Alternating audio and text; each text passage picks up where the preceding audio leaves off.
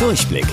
Die Radio Hamburg Kindernachrichten. Hier lernen auch unsere Eltern noch was. Hi Leute, ich bin Toni. Beim Arzt, in Krankenhäusern oder zu Hause. Das blaue Desinfektionsmittel Sterilium ist nicht mehr wegzudenken.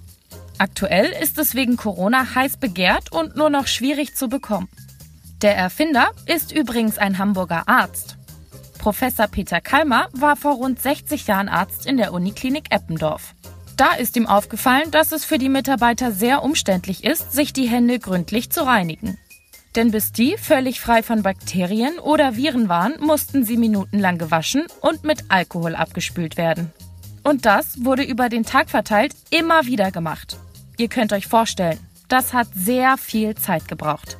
Peter Kalmer wollte das ändern und kam auf die Idee, eine Flüssigkeit zu entwickeln, die schnell und unkompliziert die Hände desinfiziert. Zusammen mit der Hamburger Firma Bode setzte er sich zusammen und entwickelte ein Rezept. Dabei kam dann das Sterilium raus. Seitdem wird es auf der ganzen Welt benutzt und hilft Ärzten bei ihrer Arbeit. Weil trotz Corona so viele Menschen hart arbeiten, damit unser Alltag einigermaßen normal weitergehen kann, gibt es viele Aktionen, um ihnen zu danken. Zum Beispiel mit dem Klatschen aus den Fenstern.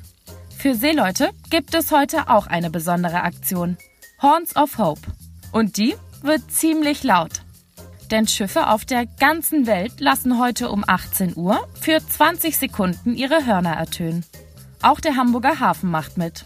Damit soll den Menschen gedankt werden, die trotzdem auf dem Meer weiterarbeiten müssen, wie zum Beispiel auf Containerschiffen, oder dort gerade feststecken, weil sie nicht weiterfahren oder nach Hause dürfen. Und wusstet ihr eigentlich schon? Angeberwissen. Auf das größte Containerschiff der Welt passen fast 24.000 Container. Bis später, eure Toni.